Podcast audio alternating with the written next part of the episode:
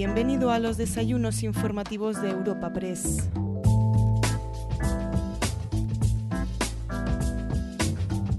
Retomamos la serie especial de episodios en los encuentros informativos de Europa Press dedicados a la jornada sobre la armonización de impuestos, patrimonios, sucesiones y donaciones para ofrecer la segunda de las mesas redondas de este encuentro organizado por Europa Press en colaboración con la Fundación San Pablo CEU. En este capítulo podremos escuchar el segundo de estos bloques titulado La política fiscal de las comunidades autónomas y el derecho de armonización del Estado. Contamos con la participación de Javier Fernández Lasqueti Blanc, consejero de Hacienda y Fundación Pública de la Comunidad de Madrid, además de con Pilar Blanco Morales Limones, vicepresidenta primera y consejera de Hacienda y Administración Pública de la Junta de Extremadura. Moderando esta mesa redonda podemos escuchar a Javier García, director de la agencia de noticias Europa Press. Muchas gracias al CEU por darme la oportunidad de, moderar este, este, debate que va a ser interesantísimo. Hemos visto la primera mesa desde una perspectiva eh, mucho más técnica y ahora vamos a eh, hablar de la perspectiva más política. Eh, además, yo creo que viene, la, mesa de hoy es absolutamente oportuna porque, en fin, no hace falta ser muy listo para saber que uno de los temas estrella de la próxima campaña en, Madrid, en las, de, las elecciones del 4 de mayo en Madrid, será la, política fiscal madrileña y ese supuesto dumping fiscal que, algunos dicen que hace la Comunidad de Madrid. De todo eso vamos a hablar eh, ahora y además lo vamos a hacer con dos personas que yo creo que difícilmente podemos tener dos personas más idóneas. Tenemos a Javier Fernández Lasqueti Blanc, que es consejero de Hacienda y Función Pública de la Comunidad de Madrid y además desde el día 10 lleva también las competencias de economía, de empleo y de competitividad. Estos días, Javier, supongo que eh, trabajo no te falta. No, te falta nunca, pero estos días menos. Y tenemos también aquí a, Pilar Blanco Morales, que es vicepresidenta primera y consejera de Hacienda y Administración Pública de la Junta de, Extremadura. Eh, si os parece, lo que hacemos es unas primeras intervenciones iniciales cortitas y luego pasamos a un, debate que yo eh, moderaré, intentaré, en fin, intentaré provocaros un poco. Javier, empezamos contigo, por favor. Pues muchísimas gracias, eh, muchas gracias por la, por la invitación y mi saludo en, primer lugar a mi, a mi, colega, la vicepresidenta y consejera de Hacienda de, de, la Junta de Extremadura, Pilar Blanco Morales, y mi agradecimiento, mi agradecimiento tanto a, Europa Press, eh, su director Javier eh, García Villa, como muy especialmente a la Universidad San Pablo CEU, a su, a su presidente, mejor dicho, Alfonso Ullón de Mendoza, al director general de la Fundación, Javier, Javier Tello. Eh, les eh, agradezco a todos mucho que hayan convocado eh, este acto que va teniendo una cierta impresión de, que la normalidad existe dentro de, las muchas precauciones que tenemos que seguir manteniendo, pero además también, evidentemente, por el, por el tema que trata. yo creo que es, que es bueno, es bueno hablar de, estas cuestiones de impuestos, es bueno hablar de esa pretensión de la llamada armonización de impuestos, eh, es bueno siempre, y, de hecho lo era, porque esto está convocado mucho antes, eh, si, no, me equivoco, no, me equivoco, sé con seguridad que estaba convocado eh, bastante tiempo antes de la disolución de la Asamblea de Madrid y, por tanto, de la convocatoria de elecciones en la cual es obvio que eh, la cuestión de los impuestos va a tener eh, un, peso y una presencia muy, muy, muy relevante, va a ser un tema, un tema de debate. Ayer mismo, y, lo repite hoy el, candidato del Partido Socialista, Ángel Gabilondo, eh, lo dijo ayer y lo repite hoy en un, artículo en el diario El País, en el que se adelanta a decir, nada más empezar las elecciones, que no, no subiré los impuestos.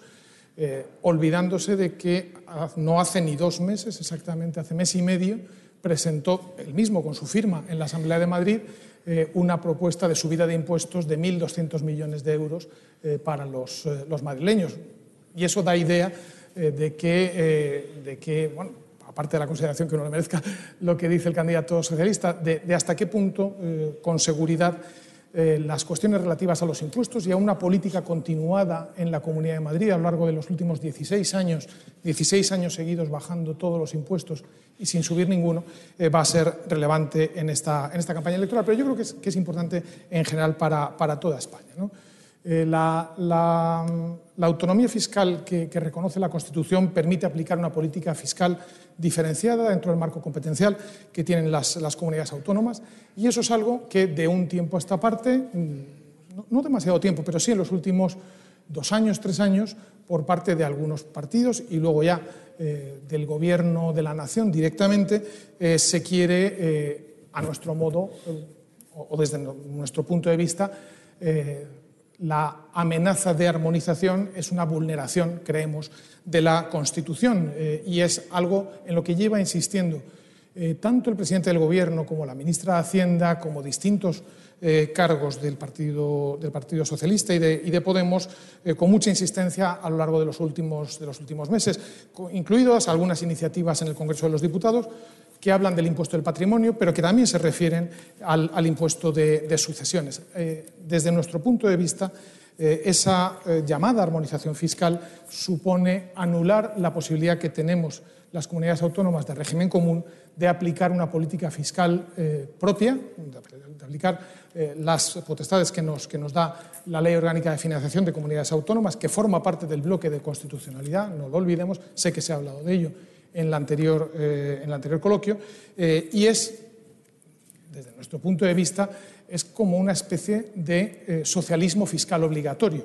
Es decir, se le prohíbe, se le pretende prohibir a las comunidades autónomas que bajemos impuestos, nada se dice de aquellas que los han subido, de tal manera que lo que se pretende es que todas nos igualemos, pero nos igualemos al alza, lo cual creemos que, además de anticonstitucional, va contra la propia esencia del pluralismo político. Y el pluralismo político yo creo que es bueno que haya eh, gobiernos distintos, partidos políticos distintos, que nos presentemos ante los ciudadanos sencillamente ofreciendo o, argumentando por qué creemos unos que es mejor bajar los impuestos y por qué creen otros que es mejor eh, subirlos. Como, digo, armonizar eh, significa o lo debemos decodificar como subir impuestos. en el caso de, de la Comunidad de Madrid eh, tiene bonificado el patrimonio al, al 100%, no se, paga, no se paga nada. En el caso del impuesto de sucesiones lo tenemos bonificado al 99%, por tanto prácticamente eh, solo se paga el 1% restante.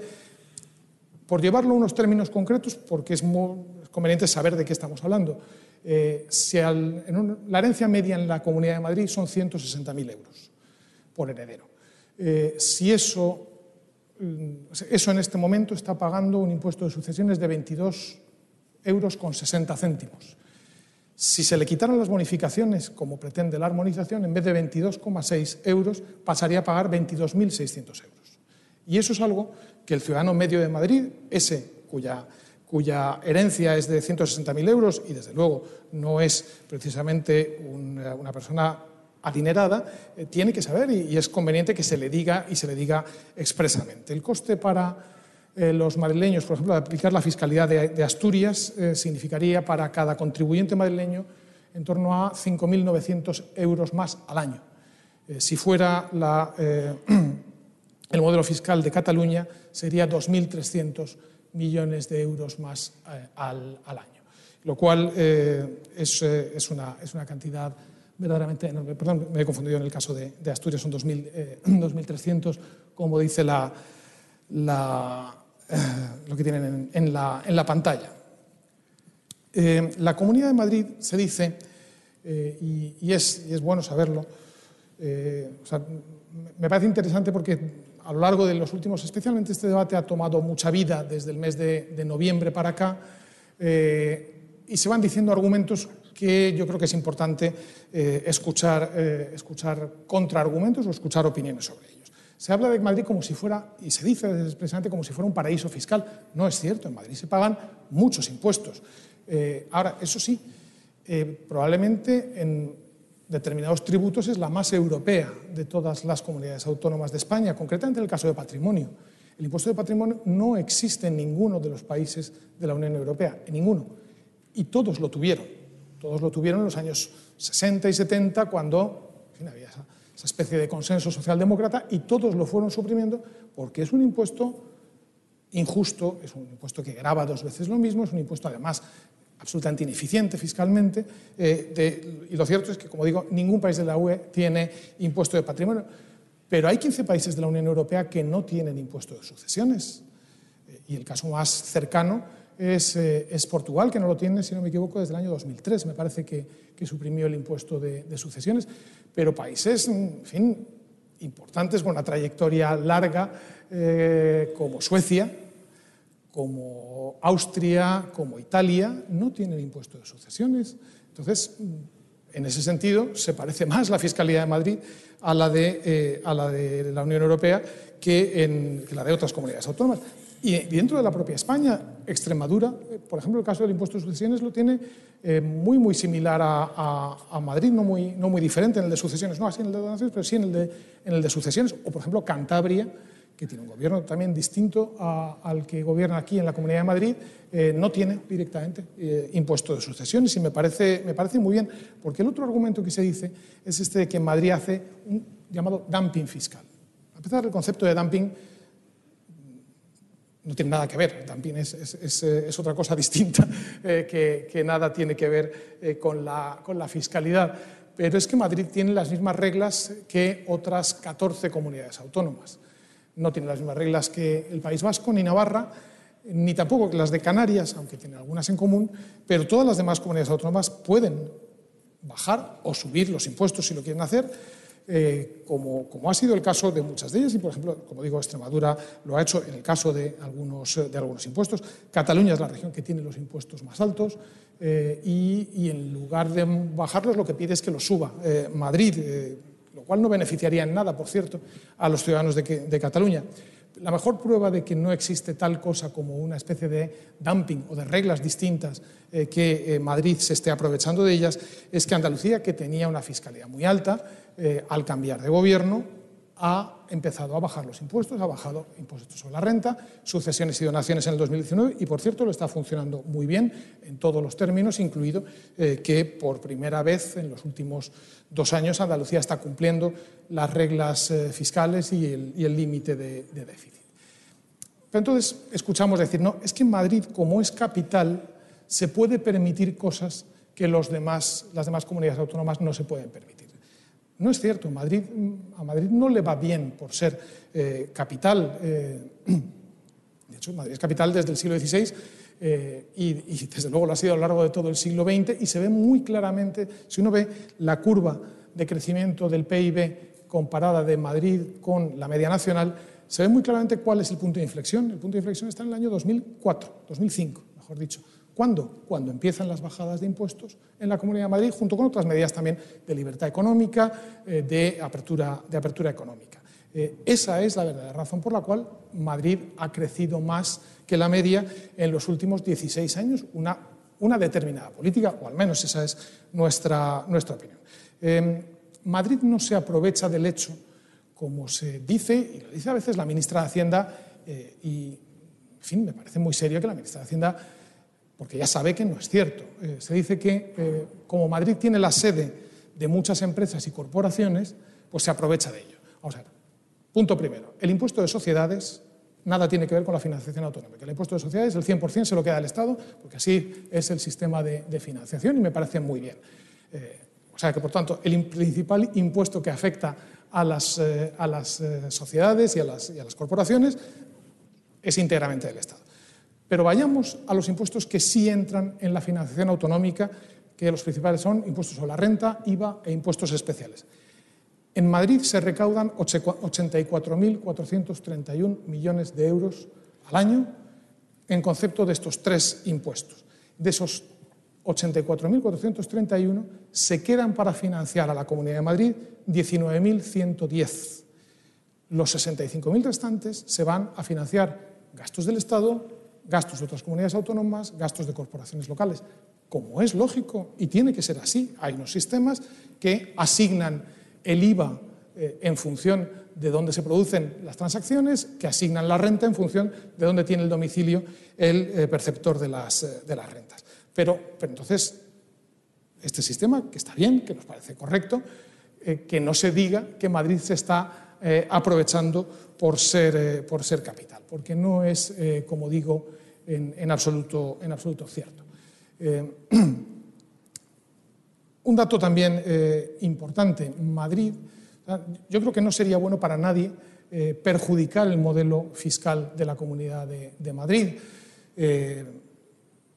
teniendo en cuenta, entre otras cosas, que Madrid es la que aporta más con enorme diferencia al, eh, al Fondo de Solidaridad o al Fondo de Garantía de los Servicios Públicos Fundamentales de las Comunidades Autónomas, que es el fondo que expresamente eh, figura en el sistema de financiación vigente para, para que haya transferencia de rentas desde regiones con unas rentas más altas hacia regiones con unas rentas inferiores para poder tener la seguridad, la garantía de que sus servicios públicos fundamentales, por tanto sus hospitales, sus colegios, sus institutos, su dependencia, están al nivel o al mismo nivel eh, de calidad y de excelencia que eh, en, toda, en, toda, España. Bueno, pues Madrid aporta el 68% de ese, de ese, fondo con enorme diferencia. La siguiente es Cataluña, que parece que aporta un 23%, si no recuerdo mal, y eh, Baleares, que aporta una cantidad todavía un poquito más, más pequeña. Si sumamos desde que este fondo existe, que es desde el año 2009 hasta este momento, hasta el año 2018,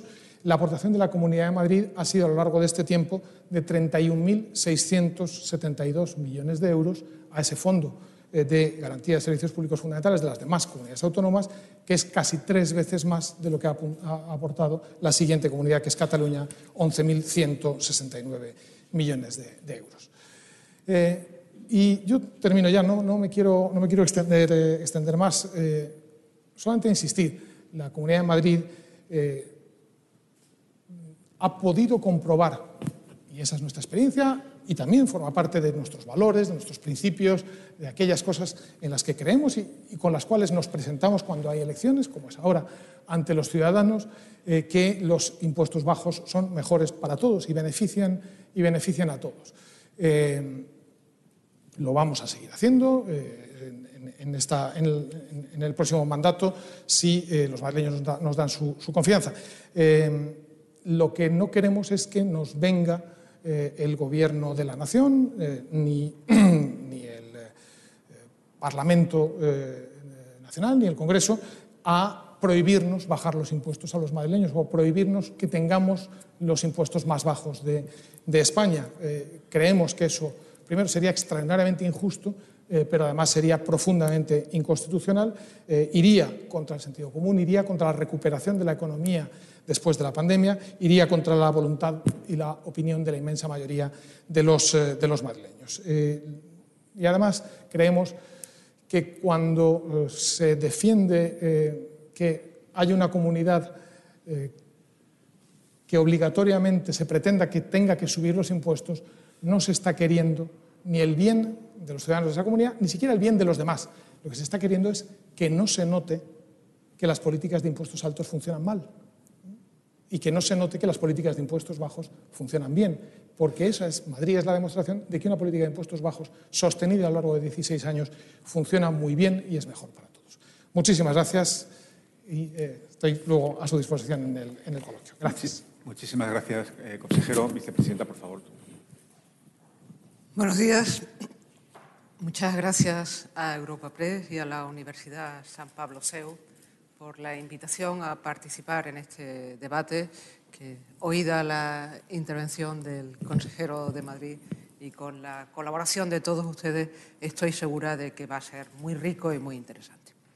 Eh, por honestidad científica, quiero expresar en primer lugar cuáles son los presupuestos de mi intervención por un lado, yo soy internacional privatista y he dedicado muchos años de mi vida a estudiar la movilidad internacional de sociedades y, por ende, lo que se conoce como el efecto Delaware y la competencia entre ordenamientos jurídicos que, además, en los últimos 150 años convergen hacia la armonización.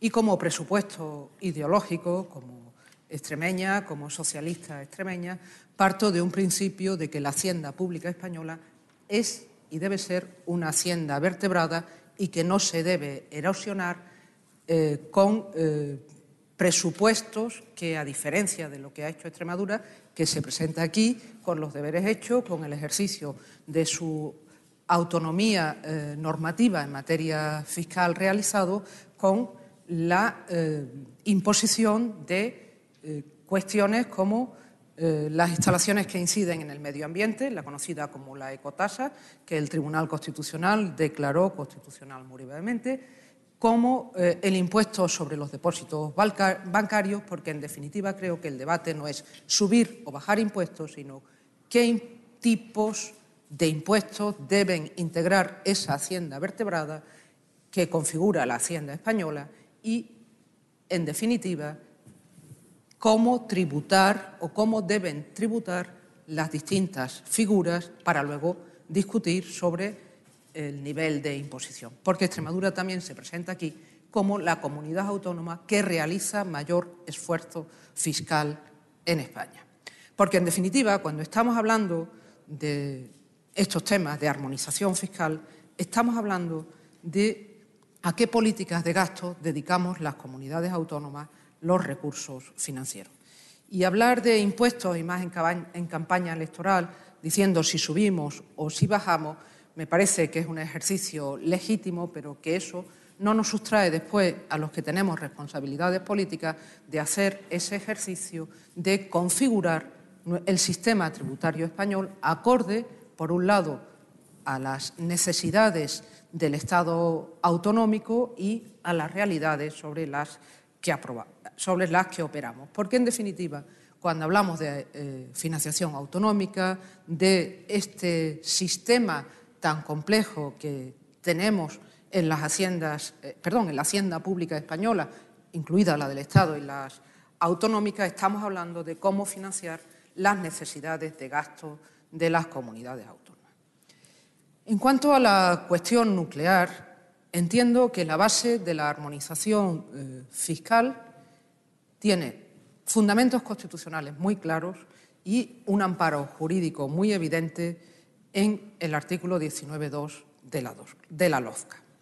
Porque en el ejercicio de la capacidad normativa de las comunidades autónomas y desde luego Extremadura lo hace, lo debate ante el Tribunal Constitucional y lo gana, debe cumplir con los principios emanados de la Constitución, donde está el principio de coordinación establecido en el artículo 156.1 de nuestra eh, norma fundamental y también en cuanto al principio de eh, solidaridad que ha sido reiteradamente consagrado por el Tribunal Constitucional. Y eh, esto nos condiciona nuestra capacidad sobre la incidencia que podemos tener en los tributos cedidos. Y, consejero de Madrid, los trasvases y las aportaciones no se dan entre territorios, se dan entre personas. Todo el sistema fiscal español, como cualquier sistema tributario de un Estado, democrático está pensado para que haya trasvases no entre Madrid y el resto de España, en este caso Extremadura, sino entre aquellos ciudadanos que, o aquellas eh, personas que tienen mayores recursos, ya veremos de qué naturaleza, y las que tienen menos recursos. Por tanto, el ejercicio por las comunidades autónomas de las potestades normativas sobre los, tributos cedidos implica reconocer este principio de solidaridad y la obligación de no perjudicar los intereses de otras comunidades autónomas y, por ende, los eh, del Estado.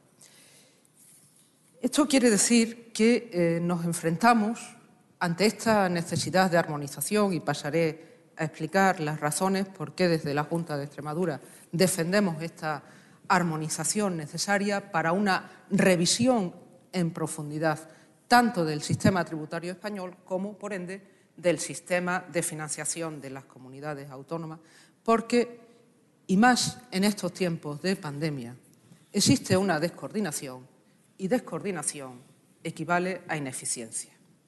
Ni se puede ni se debe ser ineficaces cuando está en juego la calidad de los servicios públicos fundamentales de los ciudadanos que en estos tiempos se han demostrado los únicos capaces para hacer frente a la, calamidad que nos ha tocado vivir.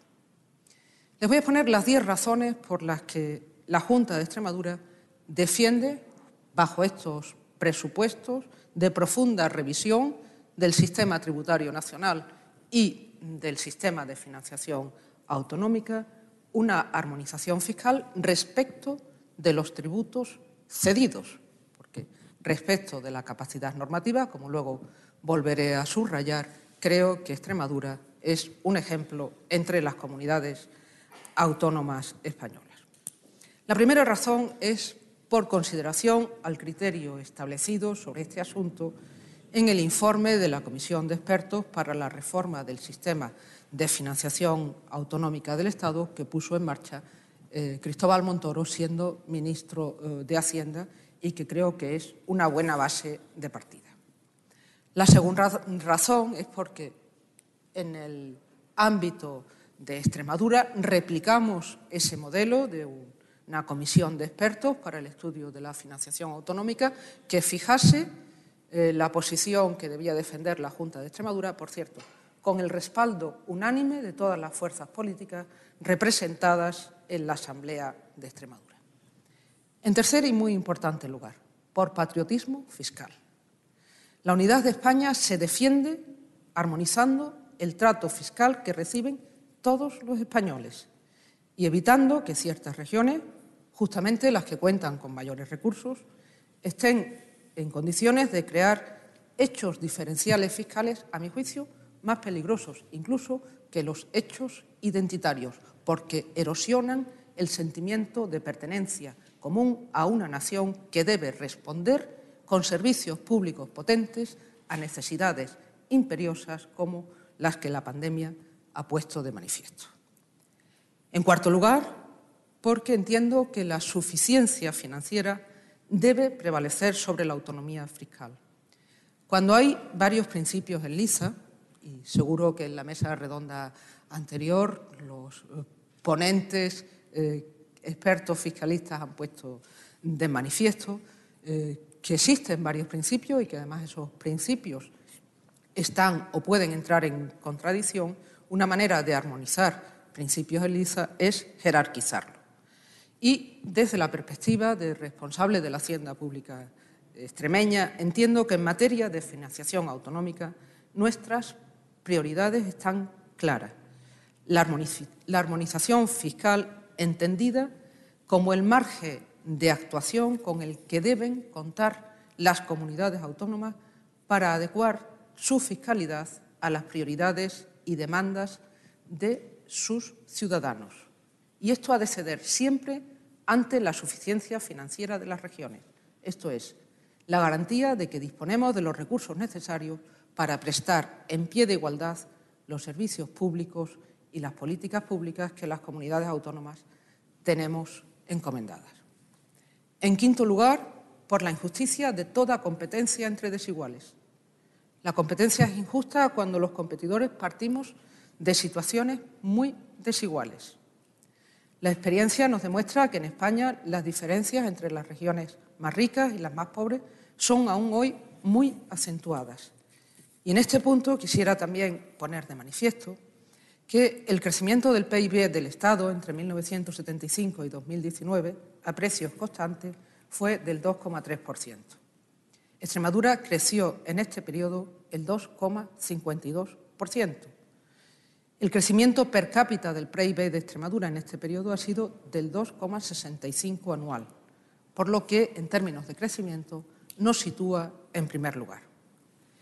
Este dato es una evidencia de la necesidad de una profunda revisión de las herramientas existentes en España para lograr mayores cotas de convergencia y equilibrio territorial, porque pese a este crecimiento, la renta media por habitante de Extremadura nos sitúa en el decimocuarto lugar. Por otro lado, entiendo inconsistentes, con el debido eh, respeto, los argumentos de quienes combaten esta necesaria armonización eh, fiscal que defiendo y eh, basta una somera consideración de los sistemas tributarios de los países desarrollados y descentralizados como el nuestro para comprobar que no hay una relación inversa entre presión fiscal y nivel de riqueza.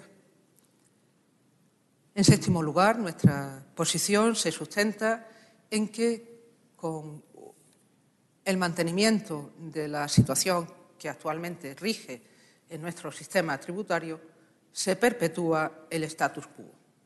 Al laminar las bases fiscales de todas las regiones, La competencia fiscal a la baja mina la solidaridad interterritorial y obra el mismo efecto del malhadado principio de ordinalidad que supone que las regiones más ricas cuentan con eh, menos recursos con los que contribuir a la cohesión y las más rezagadas perdemos unos fondos clave para nuestras, para paliar nuestras carencias. Y decía que esto lo territorializamos, pero en realidad estamos hablando de los españoles y de sus necesidades. Hay una razón que me parece de coherencia.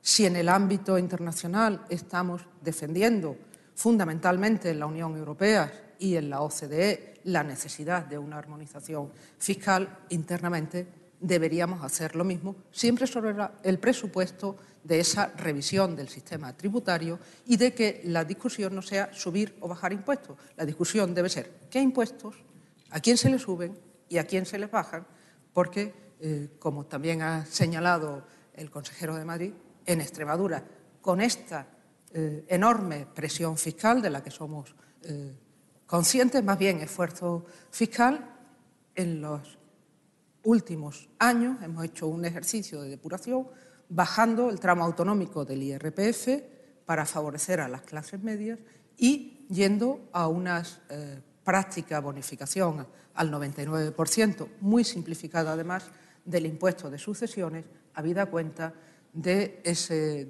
debate que existía ya en España y quisiera invocar aquí, por ejemplo, la carta dirigida al presidente de los Estados Unidos por las mayores fortunas de los Estados Unidos para el mantenimiento en los Estados Unidos del impuesto de sucesiones. Pero eso nos dará lugar a alguna que otra intervención en el debate. También por fidelidad a la política fiscal que hemos desenvuelto en Extremadura. Nadie podrá reprochar a los socialistas cuando gobernamos en Extremadura en no haber hecho el uso adecuado de la autonomía fiscal de la comunidad autónoma. Extremadura ha llevado a efecto un considerable esfuerzo y ha sido pionera en el establecimiento de figuras tributarias que han asumido con posterioridad otros territorios o incluso el Estado. Y por último, porque rechazamos la ideología que eh, sustenta el discurso antiimpuestos. Entendemos que cada euro que se recauda de menos es una oportunidad perdida para promover la igualdad de oportunidades. Y les voy a dar, para concluir ahora sí, algunos datos. En Extremadura, el peso de los tributos propios sobre el total de los impuestos directos e indirectos de Extremadura equivale al 6%. Estoy hablando del impuesto sobre aprovechamientos cinegéticos, del impuesto sobre instalaciones que inciden en el medio ambiente, del impuesto sobre la eliminación de residuos en vertedero y sobre el cano de ensaneamiento. Tributación progresiva, tributación verde, tributación que se ha esforzado por buscar hechos imponibles que no estaban grabados por el Estado. En Madrid es solo del 0,052%. La diferencia entre la capacidad normativa y real de Madrid es del 16,08%. En Extremadura es del 7,12%. En Extremadura se devuelve a los ciudadanos su esfuerzo fiscal basado en la aplicación de los principios de progresividad y capacidad económica con servicios públicos y servicios fundamentales que por nuestras condiciones socioeconómicas alcanzan prácticamente al 100% de la población. Así sucede en la sanidad y lo ha puesto de manifiesto la AIREZ en sus informes y así sucede en educación. Extremadura es la comunidad autónoma que tiene mayor ratio de penetración de la escuela pública, prácticamente la escuela privada no existe y en escuela pública incluyo, por supuesto, la concertada, y es la comunidad autónoma que tiene menor ratio de alumnos por profesor. Eso es igualdad de oportunidades. Muchas gracias. Pues, muchas gracias, vicepresidenta. Bueno, yo creo que eh, han quedado fijadas dos posiciones clarísimas eh, y, no sé si contrapuestas, pero sí diferentes. Antes de nada, una cuestión de procedimiento. Veo que el consejero tiene puesta la mascarilla. Aquí cumplimos escrupulosamente las normas de seguridad, pero si están más cómodos con mascarilla, nos ponemos la mascarilla. ¿eh? O sea, que, que sí, digo porque se nos entiende mejor, vicepresidenta, si lo hacemos sin mascarilla y cumplimos estrictamente. Bueno, decía que yo creo que se ha visto claramente dos posiciones no sé si confrontadas, pero desde luego distintas. Vamos a intentar poner negro sobre el blanco algunas cosas, pero antes permítame, no puedo dejar pasar la, oportunidad de hacerles, de empezar con dos preguntas muy concretas, una para el consejero y otra para la vicepresidenta. La primera, consejero, de sus palabras deduzco que no se cree usted el compromiso electoral del señor Gabilondo de que no va a subir impuestos, en el caso de que llegara a presidir la comunidad. No tengo la certeza de que es falso lo que dijo ayer y falso lo que escribe en el país. Por supuesto que piensa subir los impuestos, pero si es que literalmente hace mes y medio, el 12 de febrero, con su firma presenta eh, una propuesta de subida de impuestos por valor de 1.200 y pico, 1.275 millones de euros en la Asamblea de Madrid en todos los tributos. Eh, que sumados, insisto, a los 2.300 que quiere subir, y lo presentaba el mismo día, más Madrid, juntos suman 3.600 millones de euros. Lo que me parece es que trata de, eh, que la gente, eh, al empezar la campaña electoral, eh, piense algo que es lo contrario a la realidad. Y, eso pues no, no, me, parece, no me parece bien, porque, insisto, uno, uno no puede decir en la misma frase yo soy un hombre serio y a continuación decir una falsedad tan evidente. Entonces me parece que, que, desde luego, no me lo creo, creo que los madrileños no se lo creen y creo que él sabe que los madrileños no se lo creen, eh, porque, eh, porque este debate ya viene de anteriores campañas electorales. Bueno, y, vicepresidenta, la pregunta también muy concreta. ¿Usted cree que Madrid hace dumping fiscal? Es que yo creo que esos no son los términos del debate. Como creo que tampoco este es el foro, y yo no quiero sino eh, reafirmarme lo que he dicho. Una campaña electoral basada en subir o bajar impuestos me parece que no hace ningún favor a nadie. Creo que el debate tiene que ser quién debe pagar qué impuestos y qué esfuerzo se le debe eh, requerir. Eh, sí hemos comprobado en Extremadura, y tenemos además algunas experiencias notables, que con una política descoordinada en tributos cedidos, como el de sucesiones eh, o el de patrimonios, que también daría para un rico debate y creo que deberíamos de afrontarlo, cómo se debe tributar la riqueza y cómo se debe configurar ese tributo. Hemos tenido supuestos de deslocalización y supuestos además que en algunos casos con la colaboración de las eh, autoridades de Madrid hemos llegado a demostrar que era artificiosa. Entonces, el dumping fiscal me parece que es eh, una reducción, que la competencia entre comunidades autónomas debe ser por su estabilidad política, la que presenta Extremadura, por la calidad de sus instituciones, la que tiene Extremadura, y por la necesidad, como tiene Extremadura, de que desde el Estado se eh, aporten recursos para paliar las deficiencias, por ejemplo, de infraestructuras que tenemos en Extremadura.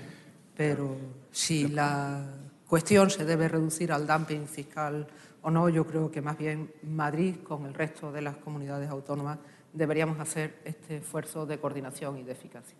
Pero permítame, vicepresidenta, una pregunta para los dos, porque claro, usted dice que no es quizá el tema del debate, pero es que es muy importante porque la justificación para la creación de esa comisión bilateral para estudiar la armonización fiscal es precisamente que Madrid hace dumping fiscal o algo parecido. De hecho, hace poco, hace unos días, la ministra eh, Montero fue muy dura y dijo que, Madrid fomenta la fuga de capitales eh, de otras comunidades autónomas.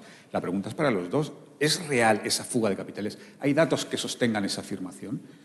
Desde Extremadura tenemos datos, como he dicho antes, de localización artificiosa en Madrid para eludir la tributación en Extremadura.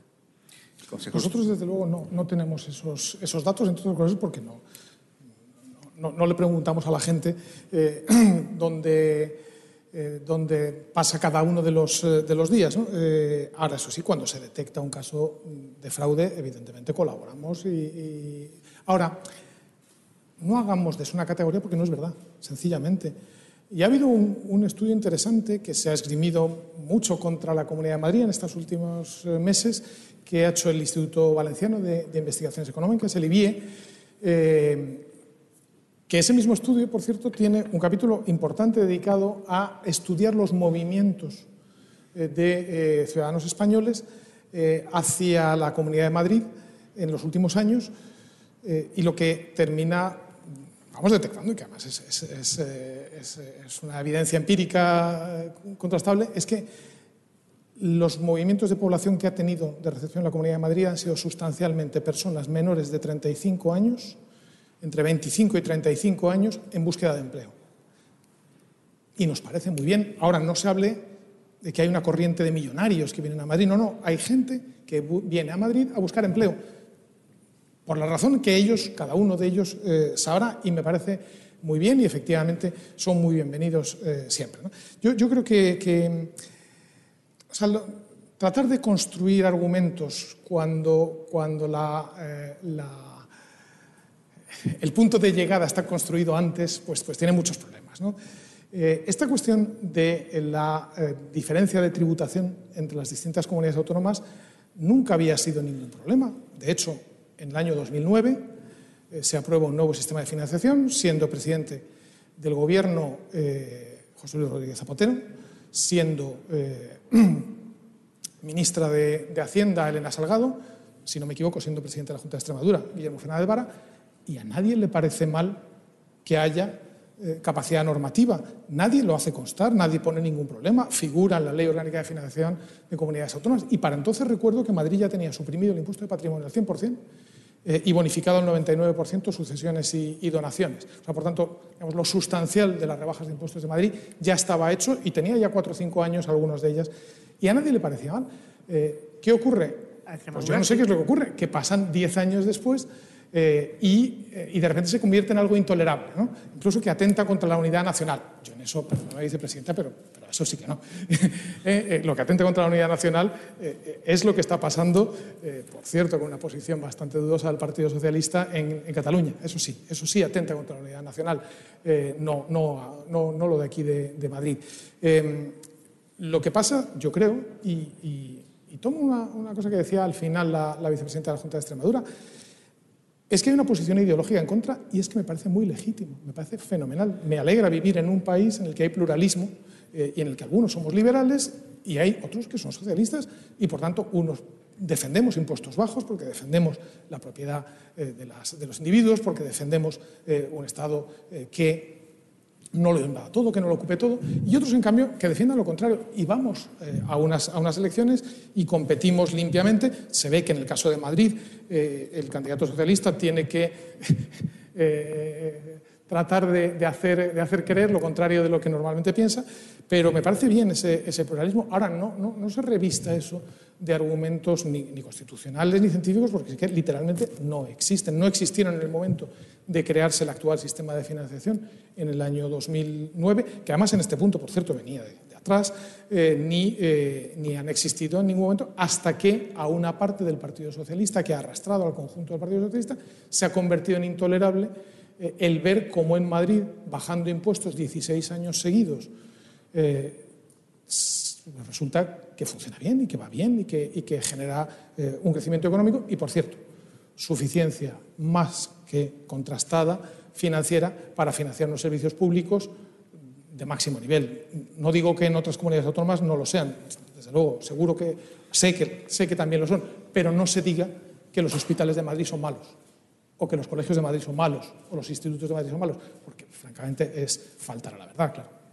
Eh, por supuesto, se pueden replicar ustedes cuando quieran, vicepresidenta. Faltaría yo es que creo que hay cuestiones que hay que matizar. Primero, eh, creo que hay bases constitucionales muy sólidas para la armonización fiscal, que, insisto, no se puede reducir a subir o bajar impuestos, porque incluso los liberales saben que los servicios públicos se sostienen con recursos públicos y los recursos públicos son los impuestos que pagan los ciudadanos y las empresas. Creo que el debate tiene otra dimensión. Eh, ya en la cesión del IRPF del año 96 se puso el acento en esta cuestión y eh, en el debate sobre el nuevo modelo de financiación autonómica y la posición de Extremadura ha sido siempre la misma. Y siempre hemos sido, en este punto, claros y terminantes. Autonomía normativa, sí.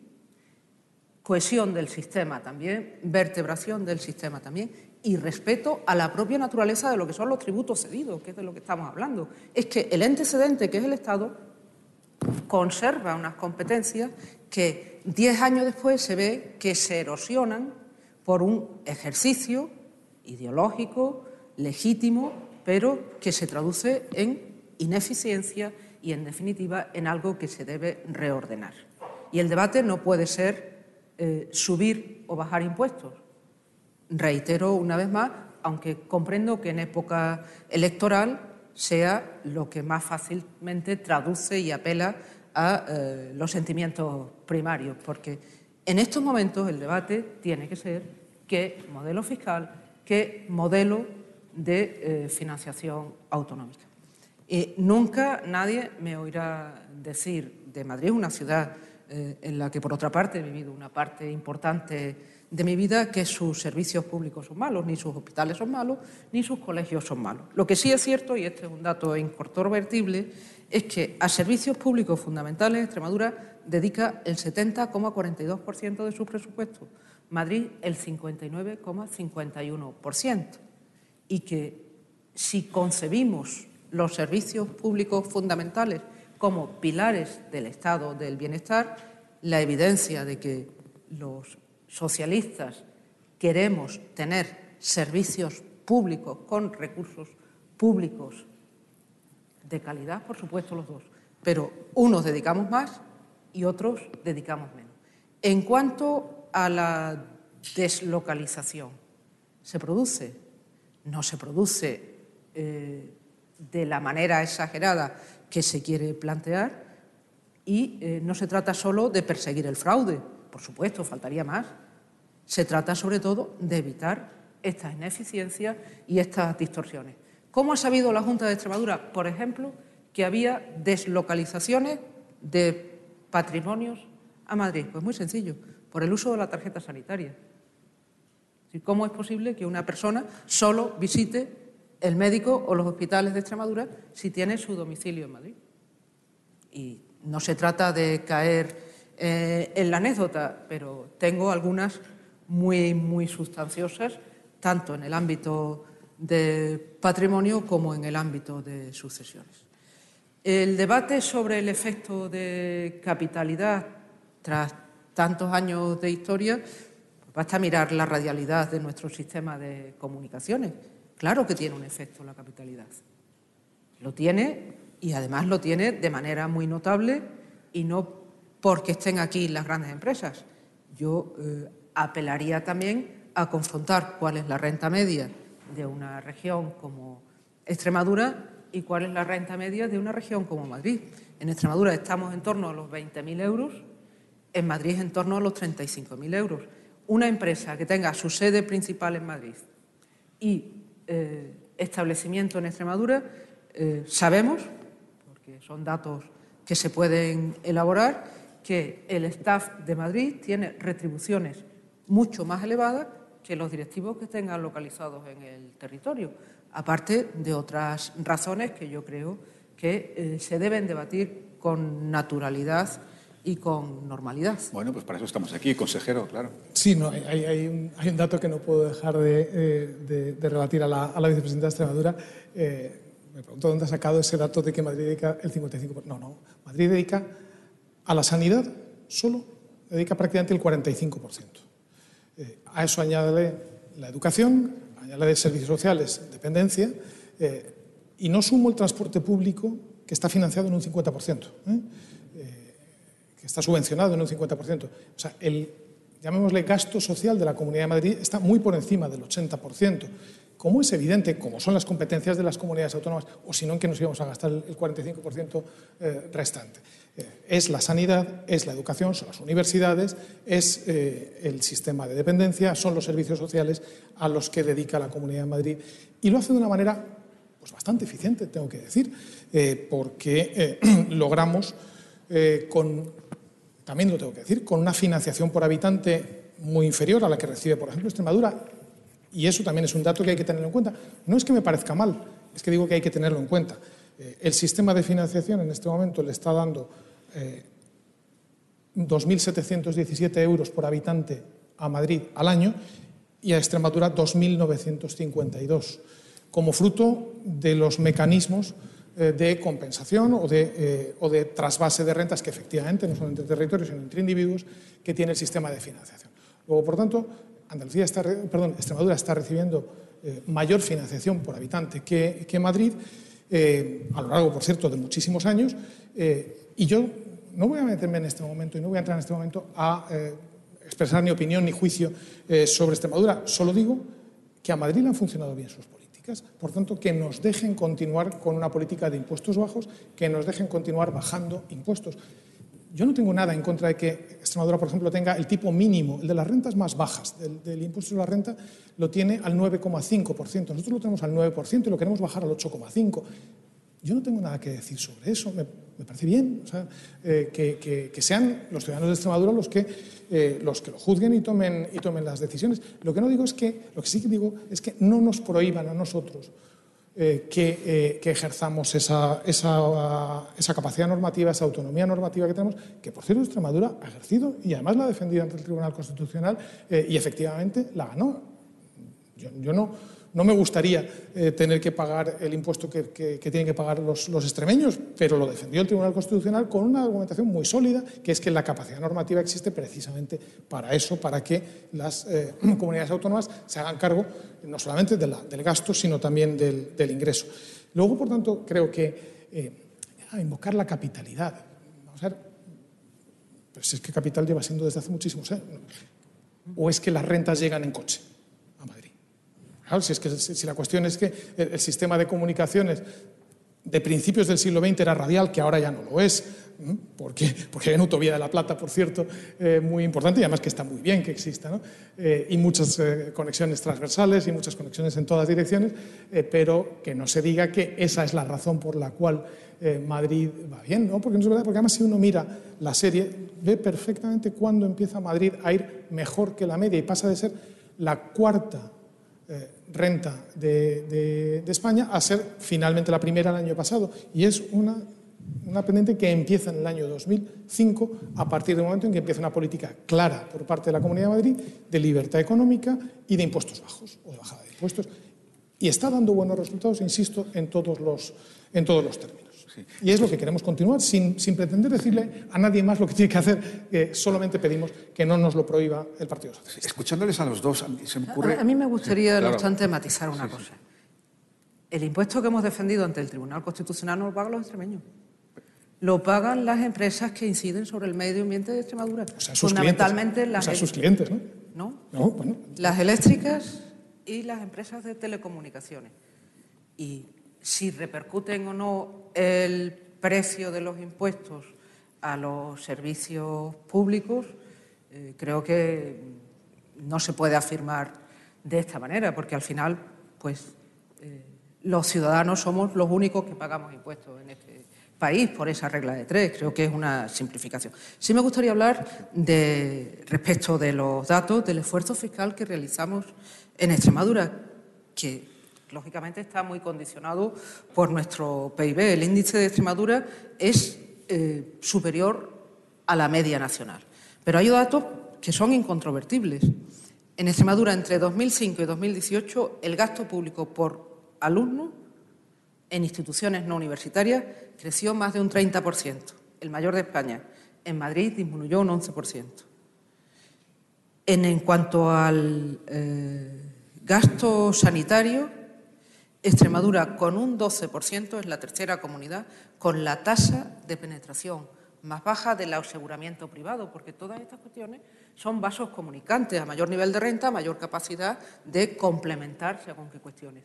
Los datos sobre servicios públicos a los que aludía, si, incluimos todos, se referían fundamentalmente a estos eh, servicios públicos fundamentales, pero en Extremadura también superamos el 80% porque también subvencionamos el transporte público, también sostenemos eh, la universidad y también tenemos programas muy ambiciosos. Somos la comunidad autónoma que mayores recursos destina al sistema de la dependencia en la garantía de la autonomía personal eh, que se sustenta en, ese otro pilar del Estado social. Eh, ¿Algún matiz, consejero? Que es que quiero hacerles una pregunta muy directa a los dos. Sí, no, no, sí, sí me parece interesante una, eh, plantear una cuestión. entendiendo que, evidentemente, los, los, impuestos es la, la, única vía de financiación que tienen los servicios públicos, deberíamos estar de acuerdo supongo que estamos de acuerdo, en que cuanto menos eh, economía sumergida haya, mejor, ¿no? Por supuesto. Bueno, pues la correlación es evidente. Se ha visto perfectamente clara. Eh, pones en paralelo nivel de eh, economía sumergida, la medio FEDEA y, FUNCAS, me parece, y lo contrastas con esfuerzo fiscal y compresión fiscal y se ve con toda claridad. Es Madrid tiene un 16% de economía sumergida. La siguiente que menos tiene es el País Vasco, un 17%. La media nacional es un 23% de economía, economía sumergida. Y no sigo eh, a las que tienen un mayor nivel de economía sumergida. Solo digo que es muy evidente que con impuestos bajos hay menos economía sumergida, luego, por tanto, también hay más recaudación. Esa es una de las razones por las cuales Madrid recauda más, a pesar de tener impuestos más, más bajos, porque hay menos, fraude, hay menos fraude fiscal. Tiene mucho que ver también con el tejido productivo, porque eh, hablamos de economía sumergida y, de, y, deberíamos hablar también de economía informal. Eh, si el tejido productivo lo componen empresas de mayor tamaño, si además hay un sector eh, industrializado o un sector servicios más mm, potente, lógicamente se formaliza también los impuestos. Por supuesto, la economía sumergida es una lacra, el fraude fiscal, por supuesto que también, y yo creo que en eso no estaríamos en desacuerdo nunca, todo lo contrario. hacerles una... bajar impuestos. Una pregunta muy directa a, los dos, porque quizás es un poco el cogollo de, todo y donde está la clave, que es el derecho del Estado a imponer una armonización fiscal en unos tributos que están cedidos. Lo digo porque el artículo 156 de la Constitución, que los dos conocen muy bien, dice literalmente que las comunidades autónomas tienen autonomía fiscal, pero sometida, dice literalmente, a los principios de coordinación con la Hacienda Estatal y de solidaridad entre los españoles. Claro, esto es lo suficientemente ambiguo para que quepa casi cualquier interpretación. Entonces, la pregunta es a los dos, si quiere empezamos con usted, vicepresidenta, es decir, ¿tiene el Estado derecho a imponer esa armonización fiscal? El Estado tiene derecho y necesidad, pero no a imponer. Eh, la palabra imponer me parece que en un Estado como el que consagra el título séptimo de la Constitución es excesiva y creo que es una cuestión que debe ser debatida, negociada y consensuada. Por cierto, destacaría aquí también la posición eh, del presidente de la eh, Junta de Galicia, el señor Núñez Feijóo, que creo que es muy ponderada en este ámbito. Creo que existe el derecho, que existe la necesidad y que además lo que no se pueden es desnaturalizar los tributos cedidos. Es que son tributos estatales y como son tributos estatales, el principio de igualdad, que no se ha mencionado, y junto con esos principios hay una rica eh, jurisprudencia constitucional, también debe entrar en el debate y creo que debemos hablar de esto en foros eh, políticos de máximo nivel, con los sustentos eh, que la ciencia econométrica, jurídica, eh, y sociológica nos puede aportar para mm, aportar una solución entre todos, insisto. Pero, vicepresidenta, ahora mismo le, escuchamos, consejero, pero vicepresidenta, si se cede un, tributo, si el Estado cede un tributo, pero luego no deja a la comunidad que lo maneje, ¿para qué lo cede? Le deja que lo manejen en determinados términos. Y yo creo que el informe de la Comisión de Expertos para la Reforma del Sistema de Financiación Autonómica era muy claro en el sentido de establecer unos máximos y unos mínimos. Porque los tributos tampoco pueden ser confiscatorios. Eso es algo que como socialdemócrata siempre defenderé. decir, la tributación máxima también tiene que estar regulada y, nivelada y, valga incluso para los eh, tributos de los que Extremadura puede hacer eh, expresión de capacidad responsable de ejercicio de su autonomía. ¿no? Yo creo que esto requiere sobre todo algo que nos demandan los ciudadanos, es dar a las cuestiones complejas respuestas entendibles, que no simples, sencillas, sobre la base del consenso, de la negociación y del diálogo entre administraciones. Y creo que en estos momentos no nos deberíamos de distraer de ese empeño al que estamos obligados porque está en juego el futuro de nuestros hijos. Consejero, la pregunta es la misma, es decir, ¿tiene el Estado derecho a eh, armonizar? Y efectivamente, sobre la base del consenso de la negociación se llegó en su momento a una constitución, luego a una ley orgánica de financiación de comunidades autónomas y luego a una ley del sistema de, financiación, esta última en el, en el, 2000, en el 2009. Eh, ahí es donde está protegida como bloque de constitucionalidad, definido expresamente como tal por el, por el Tribunal Constitucional, la autonomía eh, fiscal y de autonomía financiera de las comunidades autónomas. Eh, porque es evidente, es decir, si se produce una cesión de un tributo eh, en un marco de capacidad normativa, en un marco de, autonomía, de autonomía financiera, lo que no puede ser es que a mitad de, o en un determinado momento te cambien las reglas y digan, oiga, ese tributo que fue cedido mediante acuerdo entre todos ahora, ahora voy a decir que no hay autonomía financiera. O sea, yo le di eh, el impuesto de sucesiones, pongamos por caso, eh, pero ahora no le dejo aplicar bonificaciones, o solamente le permito bonificar un 10%. No, no puede ser eso, es cambiar las reglas del juego a mitad. Yo sí estoy de acuerdo con la vicepresidenta en que hace falta una revisión del sistema de financiación eh, autonómica, no, para disminuir la autonomía financiera, sino para revisarlo otras cosas porque tenía una, fecha de, caducidad y además Madrid siempre ha considerado que no estaba bien tratado en ese sistema de financiación. Pero desde luego lo que, o sea, lo que no puede ser es, es que se revista de una aparente neutralidad algo que no es neutral. Se llama armonización a lo que realmente es obligar a Madrid a que suba impuestos, porque no es otra la cuestión. Eh, se, llama, eh, se, habla de, eh, de armonización cuando lo que se pretende es prohibir que haya solo bajadas. Porque, bueno, estoy por ver que algún dirigente eh, de, las instituciones o de, los, partidos que defienden esta política eh, digan ni para, ni para bajar los impuestos ni para subirlos. Yo estaría en contra, pero por lo menos me parecería coherente. ¿O qué es esto? Esto consiste en que a Madrid se le prohíbe bajar, o a todos se nos prohíbe bajar, pero a nadie se le prohíbe subir, entonces nos tenemos que igualar siempre al que más ha subido entonces estaríamos siempre eh, haciendo la política fiscal más extremadamente socialista del más extremista. Pues no me parece normal, la verdad, porque vivimos en un régimen eh, que tiene entre sus cuatro principios fundamentales expresados en el artículo primero de la Constitución el pluralismo político. Y el pluralismo político significa que algunos defendemos eh, de una determinada manera la propiedad privada, el peso del Estado, el, papel del, del, Estado, y otros lo defienden de otra, de otra manera. Entonces, por tanto, creemos que no existe ninguna justificación. Eh, yo espero que esto no llegue a suceder, eh, pero si sucediera, desde luego, cosa para la que por supuesto la Comunidad de Madrid ya está preparada con toda clase de argumentos constitucionales, eh, tenemos la certeza de que el Tribunal Constitucional nos daría la razón porque ha explicado de una manera muy clara que no existe capacidad del, Estado para interferir en esta, en esta capacidad normativa de las, de las comunidades. Vicepresidenta, te veía levantar el dedo. Sí, bueno, porque yo había dicho que los términos que entiendo que deben guiar los trabajos de esa armonización son de techo y de suelo, de mínimos y de máximos. Y eh, abomino de aplicar el calificativo extremo a cualquier persona que defiende, eh, defienda, como he hecho yo, los postulados de la socialdemocracia en términos de al que más extremadamente respeto a la Constitución, respeto a la propia naturaleza del tributo cedido.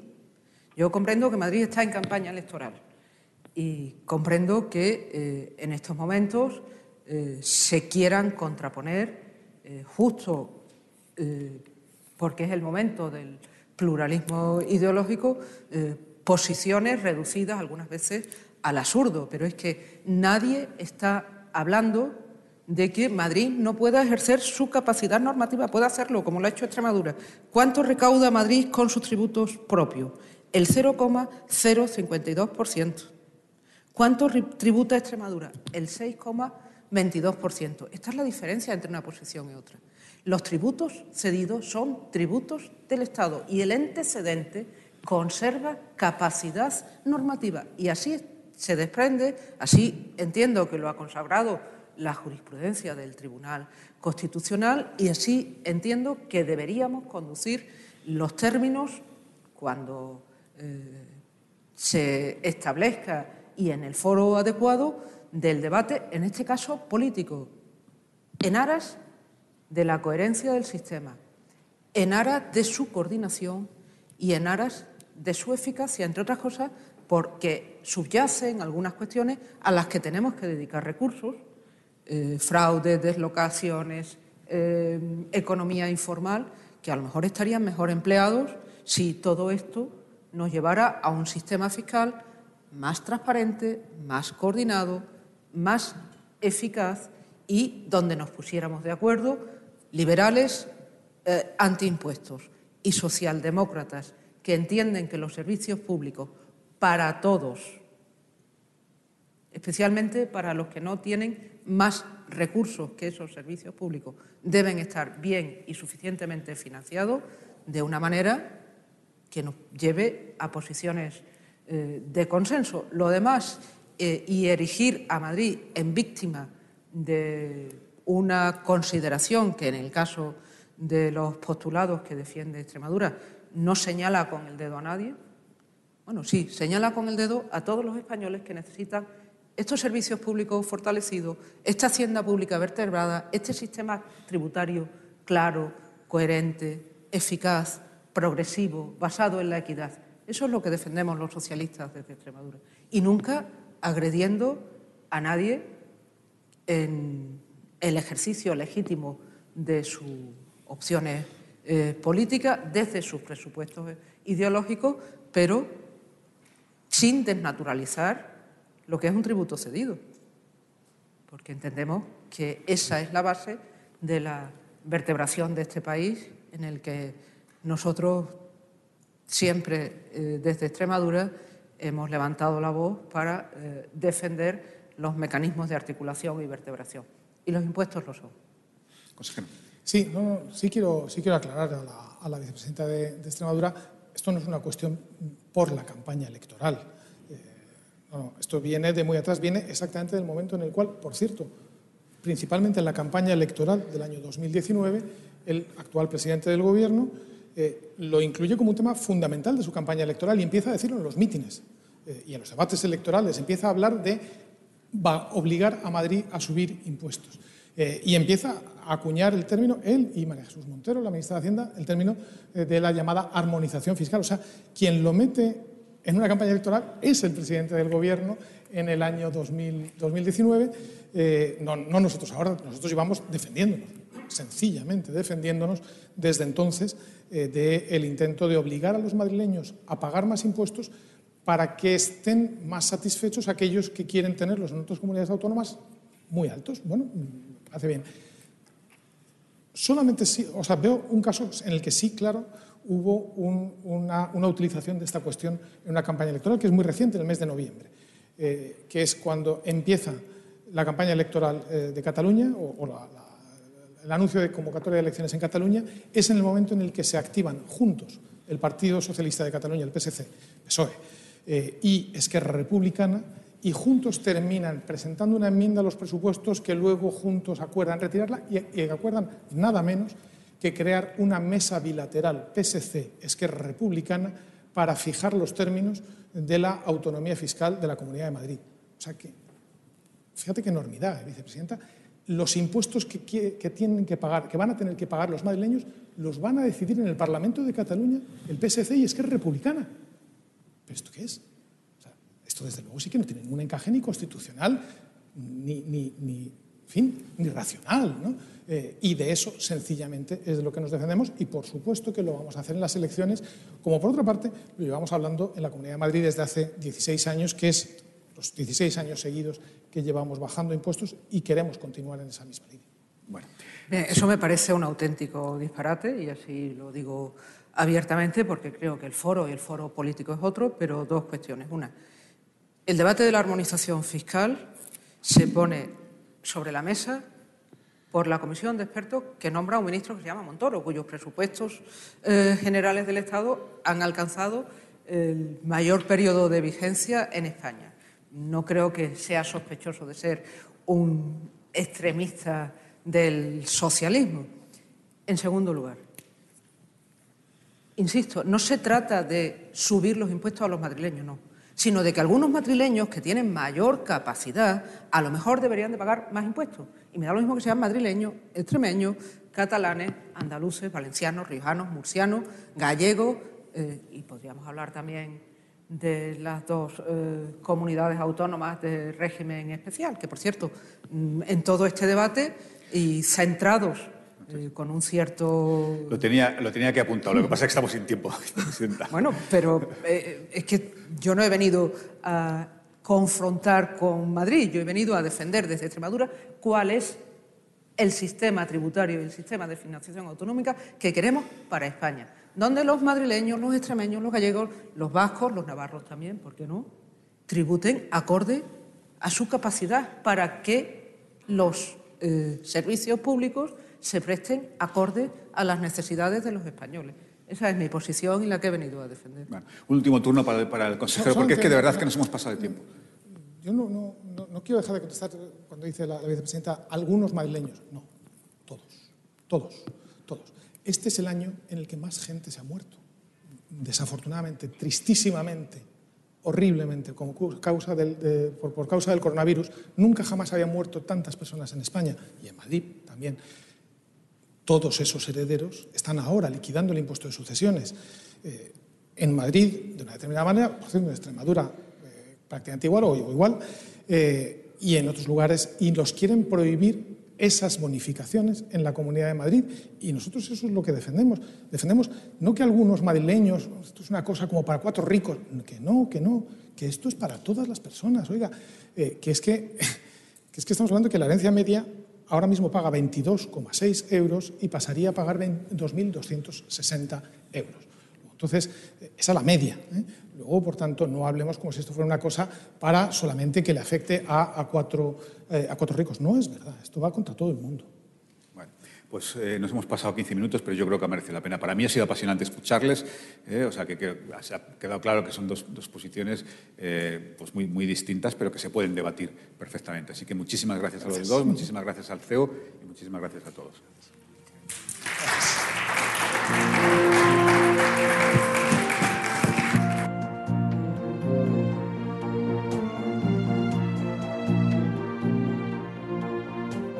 Despedimos esta entrega de los desayunos informativos de Europa Press invitando a todos nuestros oyentes a descubrir el resto de episodios de este podcast, así como los de los distintos programas de nuestra red a través de europapress.es barra podcast. Recuerda que todos ellos están disponibles en las principales plataformas de podcasting.